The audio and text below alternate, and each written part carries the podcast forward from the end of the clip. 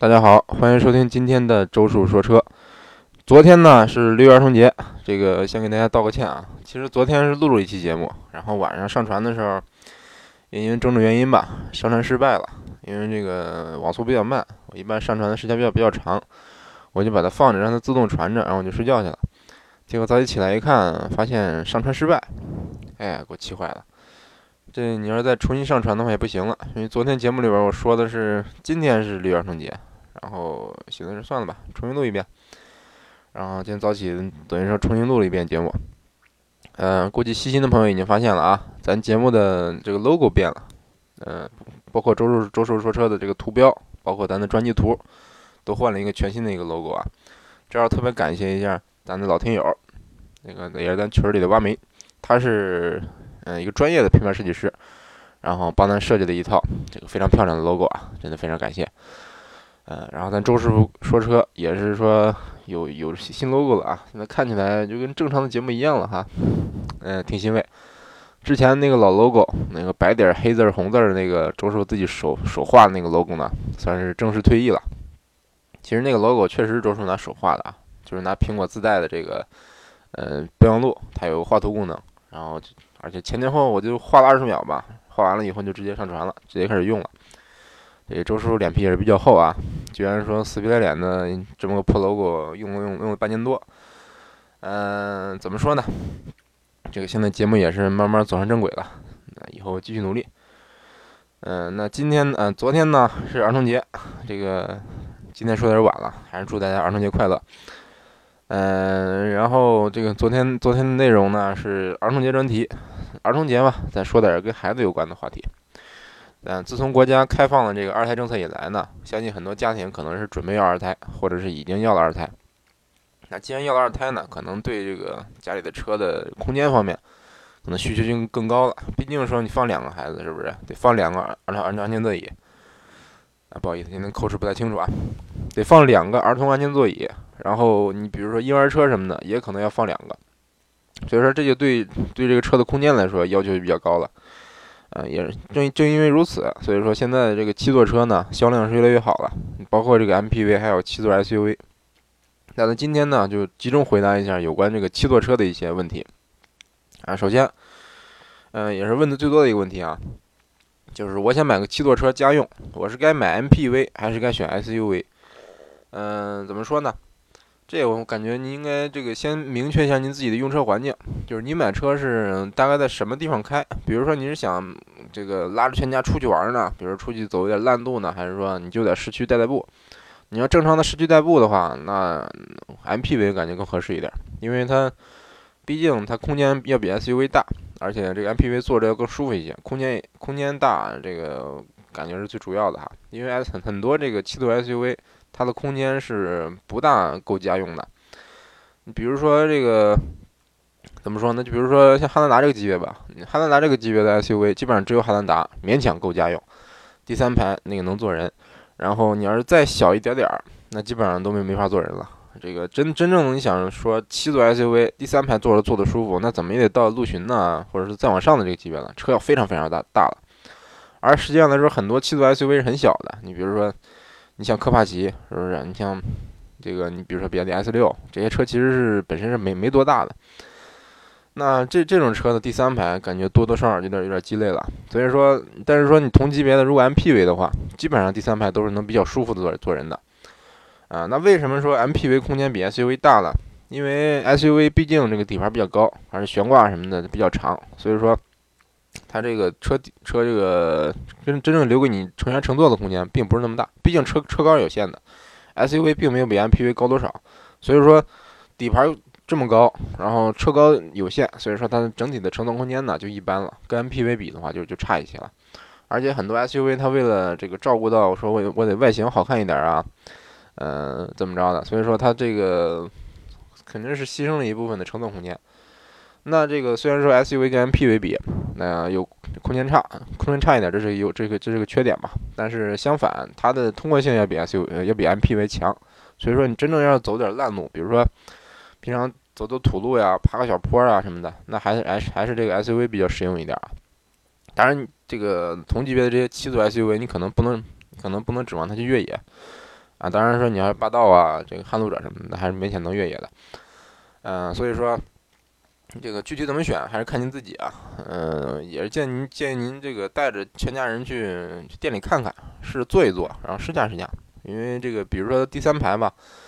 嗯，你可以你可以亲自去坐一坐这第三排，看看这第三排的空间您能不能接受。嗯，而且怎怎么说呢？我感觉可能很多朋友朋友这个倾向于选 SUV，毕竟 SUV 最近卖的比较火嘛。但实际上来说，这个我我大体我感觉哈，实用性上还是跟 MPV 比较差一些，稍微差一些。行，下一个问题，这个汉兰达跟锐界怎么选？呃，汉兰达可以说这个这次改款以后的卖，它是呃不是不是改款，这次换代以后销量是非常非常好，这个一直在加价卖啊。但是说它加价，我估计也不是经销商的问题，这个。啊，当然是经销商的问题，但是说它这个可能它这涡轮增压发动机确实产能有限，但是丰田也是也是比较轴，它就是好像我也不知道它它是不能提提供提升产能啊，还是说有其他的方面问题啊？可能说在在国内建个厂子提升产能是个比较麻烦的事儿啊，你可能要上报什么什么什么各样审批什么的事儿比较麻烦。嗯，但是你像汉兰达，这个目前为止反正还是在处处于一个加价的一个状态啊。你像我问我去问的时候，大概就是加装饰。加个两三万的装饰，嗯，然后怎么说呢？为什么说那那么多人倾向于这个买汉兰达，加价还得买？主要是因为，嗯，汉兰达是这个级别，这这个算或或者说是啊，汉兰达是七座 SUV 里边啊，能第三排能舒舒服服坐人的，可能是最小的一个级别，最小的一款车，也是最便宜的一款车了。所以说，很多人倾向于买它。咱再大了，那那是还有还有更大的车，但是说比它更小的车，一般第三排都坐不了人。比如说，你像锐界和那个，呃，道奇那叫什么？嗯，道奇酷威，对他们，他们第三排其实周叔都进去坐过啊，都是坐不进去，就是就是勉勉强强坐不进去。但是汉兰达是勉强能坐进去，当然也不会舒服啊，因为因为周叔这个体型比较大，估计正常身高、身高体重的人啊，你像一米七多或者说一米八以下的，估计哈。这个坐汉兰达的第三排应该是感觉还还没事儿，还是勉强就是可以接受，反正也说不上多舒服吧。但是说反正能坐进去，所以说这个，而且汉汉兰达它其实这个跟老款比啊提升挺大的。呃，它跟锐界比呢，嗯，大体上我感觉汉兰达的优势体现在空间上。首先它空间更大更实用，一个是乘坐空间，这个第二排第三排空间都是要比这个锐界要大一些，然后它的后备箱空间也稍微比锐界大一点点儿。然后它的，而且汉兰达我特别喜欢一点，就是它的储物空间啊，它里边哪哪哪都特别大。因为汉兰达主要是在美国卖的，美国人就喜欢大的东西，所以说汉兰达它本身，你看它里边的各种按钮啊、旋钮啊，包括这个储物的空间呢，比如手套箱啊、桌上扶手下边啊，特别巨大，这个能放十五瓶矿泉水，放一箱矿泉水，不夸张啊。然后我还特别喜欢它这个中控台上有一有一圈儿，有一溜放手机的地方，中间还有个。呃，这一圈这一溜放手机的地方还导还是分割成四段，然后中间有一个这个导线槽，可以把把 USB 线导进去，从插到下边充电，设计是非常人性化啊。反正个人反正试驾那个汉兰达以后，就感觉，哎，这车哪哪都喜欢。就是我唯一不喜欢的一点就是它这个仪表，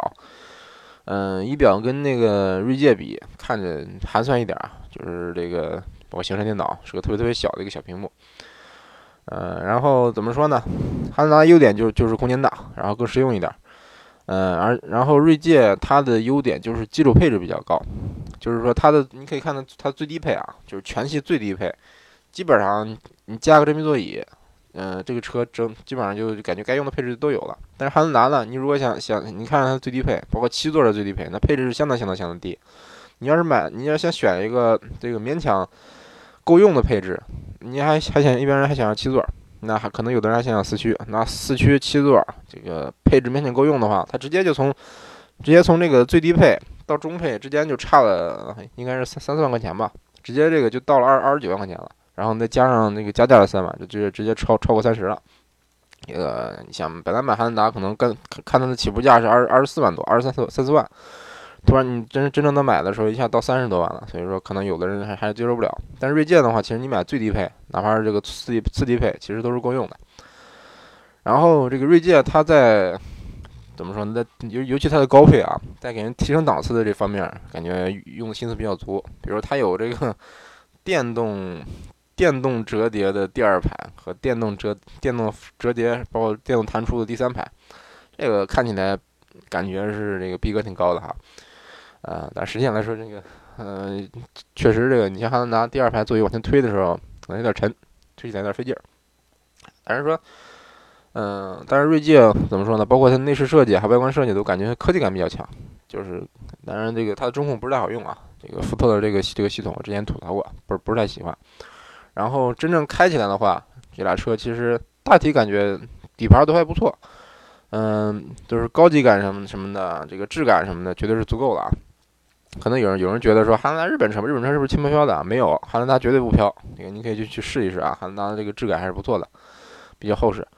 然后这个感觉锐界的悬挂稍微硬一点。这个舒适性稍微差那么一点点啊，汉兰达主要就是主要就比较软，这个但也不是一味的软，跟老款比，它这个底盘感觉感觉更更沉了，底盘这个就开起来感觉更沉稳了。然后当然当然悬挂也还是软，还是比较舒服。然后这个变速箱的话，锐界的这个变速箱调教还是差一点啊，跟汉兰达比的话差一点。虽然说我相信它这个 2.0T 动力是可能是要比这个汉兰达动力要强，但是说因为它的变速箱，锐界的这个变速箱拖了后腿，所以说整体感觉。感觉跟那个汉兰达动力感觉没什么区别啊，大体都是都是差不多。然后锐界的，嗯，锐界我想想啊，当然试的是二零二零 T 和二点七 T 都试了，它有个二点七 T 的版本，它这个二点七二点七 T 的版本动力是要比那个汉兰达的三点五要强一些的，然后二零 T 的话是差不多。嗯，所以总的来说吧。嗯，然后，然后，然后这个你要说操控的话，锐界确实还有一点操控啊，开着还还是还是比较怎么说呢？感感觉还有点那指哪指哪打哪的感觉啊。但是锐界，嗯，它是福特嘛，福特的车，我感觉福特这一代的车都是方向盘都稍微有点沉啊。对不起啊，闹钟响了。嗯，它就是这福特福特的这一代车基本上方向盘都是偏沉的。但是说这个高速沉是好事啊，但是说它平常。就是你可能可能那个刚起步的时候，比如在市区慢慢走的时候，比如说你揉个库什么的，它这方向盘也是挺沉的。这一点就比方比这个汉兰达可能开起来稍微难开一点。汉兰达是这个方向盘低速轻，然后高速沉，嗯，基本上就这些区别吧。然后整体你说怎么选？嗯，像它俩优缺优缺点我刚才也说了，建议您还是去店里试驾试驾啊，然后体验体验这个空间够不够不够用。嗯，然后试驾一下，一定要试驾。像这种车，我就建议您是带上全家都是，找个周末是不是？那个带，比如说一家一家三口，或者一家四口，一家五口，可以去试一试，进去坐一坐，看看你你自己喜不喜欢是一方面，你看看您家人喜不喜欢，比如说这个老婆孩子喜不喜欢。然后下一个问题啊，也是锐界，锐界跟撼路者怎么选？啊，估计这两款车，你包括其实这个在撼路者刚上市的时候，我当时当时也是也是纳闷的，说这个撼路者这车是不是打算跟锐界竞争呢？看着好像性价比比锐界还高一点，然后但是说我真正我去看了看这个实车以后呢，感觉确实它其实跟那个锐界不是一个套路。撼路者呢，它有大梁，这个有大梁的话，因为它它应该是基于一个皮卡平台研发出来的啊，它以整个整体整体来说，这个偏越野偏越野性能的东西多一点。嗯，首先有大梁，另外它这个四驱系统也要比锐界那个那个公路四驱要强一点。当然说强强点有限啊，也不是也不是说这个真正就是说能我去能这个高强度越野啊，极限越野那还没没没没到那个程度啊，只能说这个通过性是要比锐界强多了。包括其实你看它那个胎就看出来了，撼路者那个配的那个胎是个是一个扁平比特别高的一个胎，呃，就是胎胎特别厚，然后你跟锐界那那个胎感觉就特别扁，呃，就是胎特别特别薄，整体一看就是一个公路车，一个是越野车。然后这个撼路者的，你像我第一次第一次进进去坐哈，我吓一跳，说这个这个内饰的做工用料哈稍微差一点，因为这个江铃福特嘛，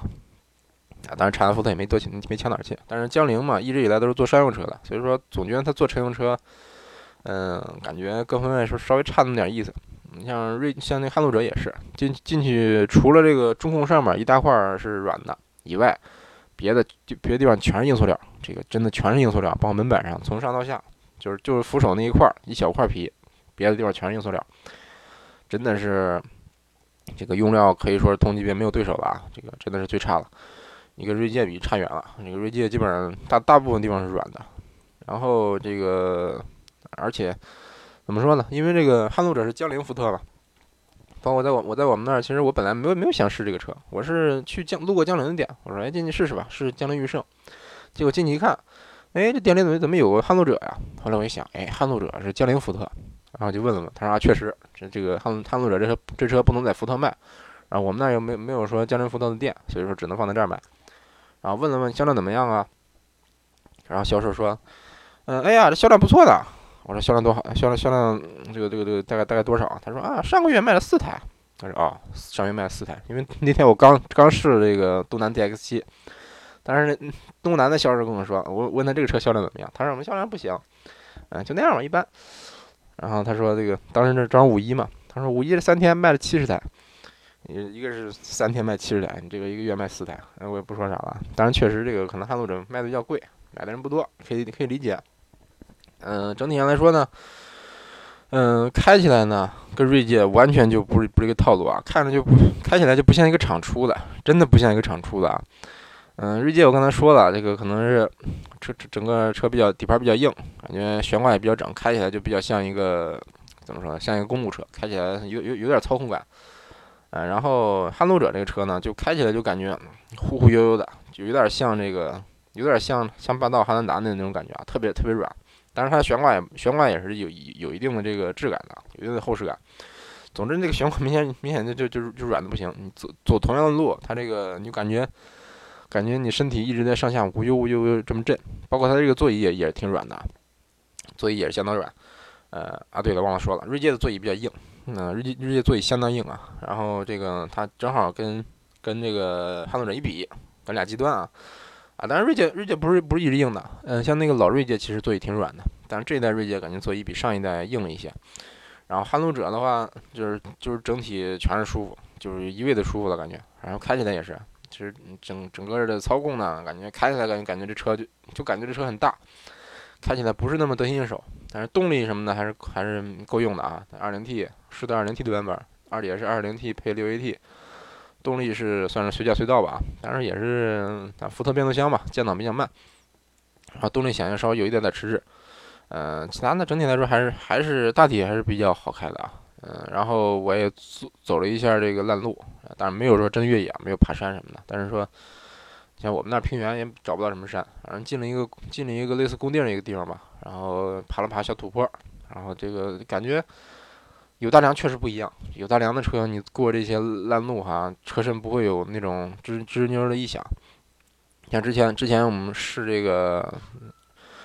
试这个斯巴鲁森林人也是走了类似这样的路，但是说森林人虽然越野性能性能不错啊，森林人那套那套四驱系统是不错，但是说总总感觉那这车里吱吱扭扭都在响，因为它没有大梁嘛，这个车车身刚性肯定是没有说这些带有带大梁的车这么强，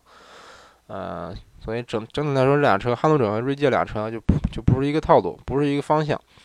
嗯，撼路者的车就是冲着越野去了，然后锐界的车就是他估计估计。瞄准的用户是你可能就是市区开开，或者是跑跑高速，嗯，然后空间的话，撼路者感觉跟锐界没有差多少啊，我我是感觉啊，可能是，嗯，反正我我感觉差不多少。然后整体就感觉，呃，撼路者的这个底盘更高一些，嗯，往上爬的时候比较费劲，那个非常费劲啊。这个啊，对，刚才刚才说这个 MPV SUV 的缺点的时候，这个这个区别的时候有有点忘说了，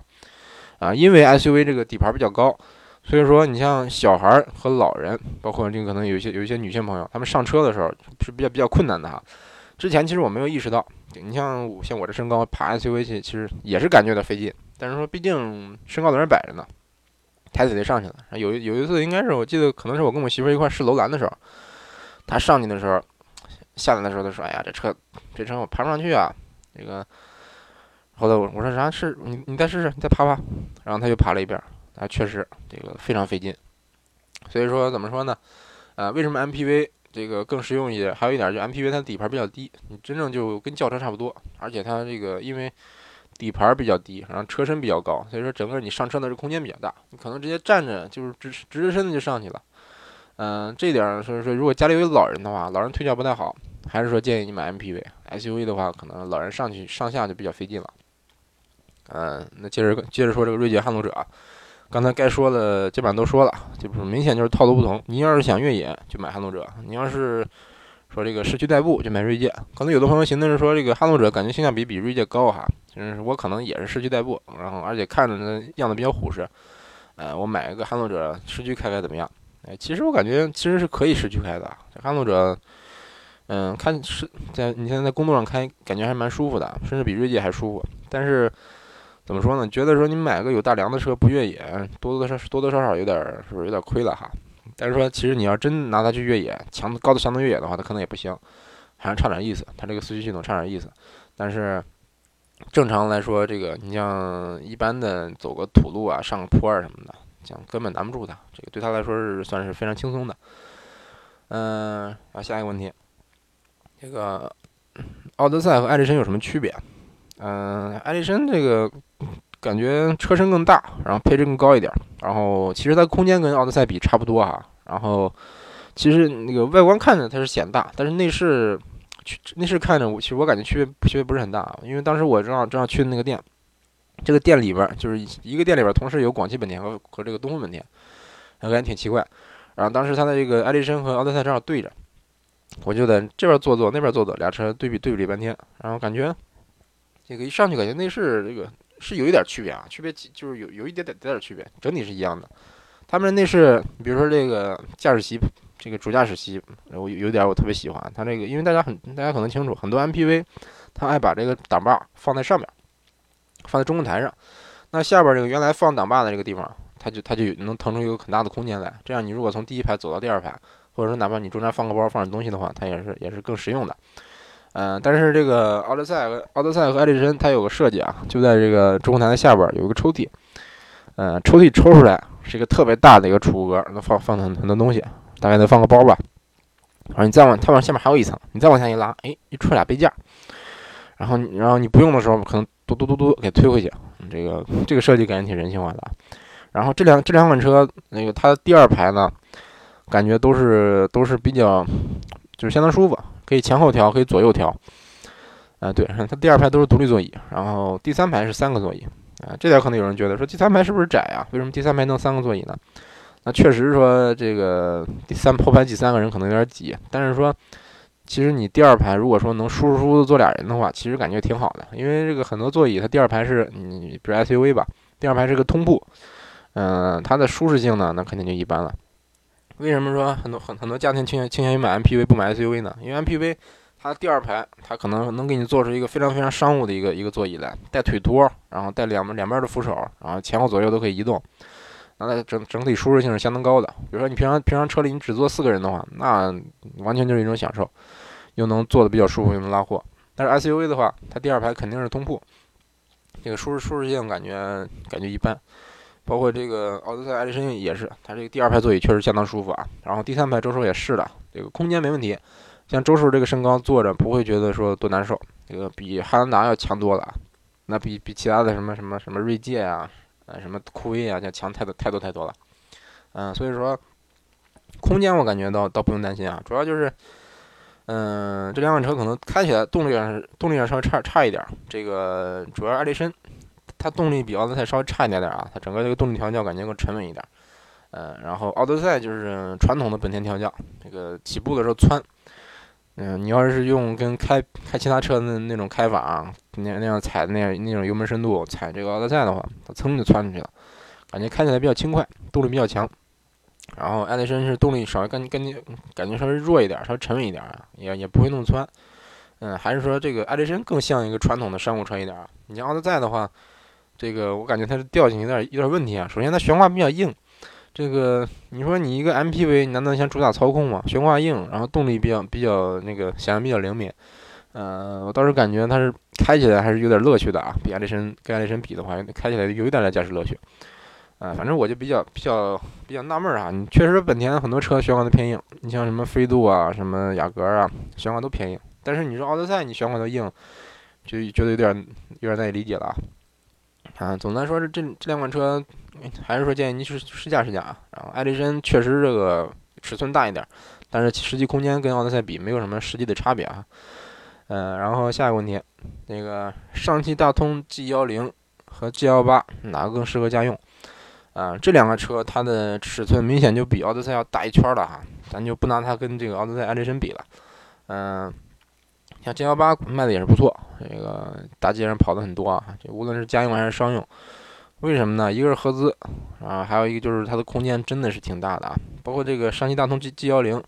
嗯，其实它也不算是一个自主品牌啊，它也是有合资背景的，它类似这个，比如说荣威啊、哎名爵啊这种，其实它是它有一个合资背景，嗯，生产线也也是国外生产线。所以说，这个拿它跟 G 幺八比，它它上汽大通其实是当自主品牌卖的，所以说它的价格会相会相对来说比较低，啊，就十来万块钱，这个低配可能才十三万块钱，它比这个 G 幺八便宜的便宜很多，但是空间呢，反而比 G 幺八还要大。首先这个，嗯，首先 G 幺八吧，嗯，G 幺八是它它第二排空间跟跟 G 幺零比哈，就稍微差一点。G 幺八你像我像我这个身身高坐的话，前排前排坐个一米八的，后排后排后排坐个我。嗯，基本上第二排调到最后，腿部就两千多的空间了。两千的空间其实不算不算小了啊，但是说